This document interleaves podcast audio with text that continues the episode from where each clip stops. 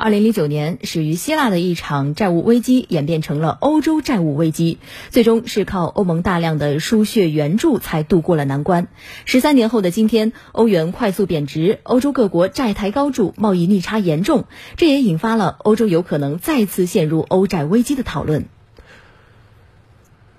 七月二十一号，欧洲央行宣布加息五十个基点，欧元区自此告别负利率时代，这是欧洲央行十一年来的首次加息。此前，关于欧洲央行本次会加息二十五个基点还是五十个基点，市场上的争论异常激烈。因为大幅加息可以遏制高通胀，但同时也可能会让经济增长刹车。的确是一个两难选择。如果再不加息，欧元对美元汇率会更加疲软，会加剧能源价格上涨。欧央行通过加息收紧货币政策，可能会抑制经济增长，还会提升意大利等高债务成员国的再融资利率，进而推高债务市场动荡风险。加息推高了借贷成本，在欧企业压力明显加大。位于意大利北部的萨克米集团主要生产大型机械设备及零部件，近期因为成本上涨严重，借贷愈发艰难，企业难以交货。随着欧洲央行开始收紧货币政策，意大利向欧洲金融市场举债将更加困难。近日，国际货币基金组织总裁格尔基耶娃警示称。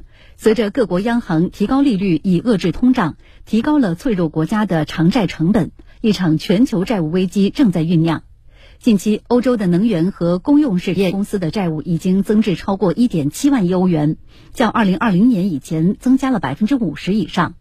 企业负债增加的同时，欧洲央行也是举步维艰。欧洲央行资产负债总额从2008年的1.3万亿欧元急速扩张至当前的8.8万亿欧元，增长了5.77倍。截至2022年第一季度末，欧元区国家国债规模为11.97万亿欧元，约合人民币超82万亿元。对于欧洲会不会爆发新一轮的欧债危机，专家也持不同意见。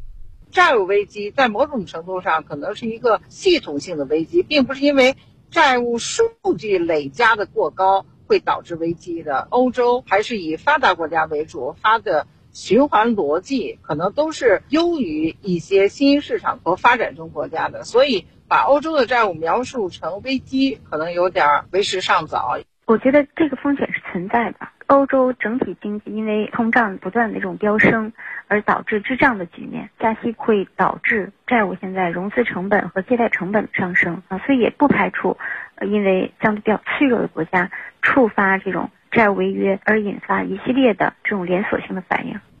嗯，目前围绕着欧洲的经济，围绕着欧债危机的讨论非常的多。有分析师表示，目前来看，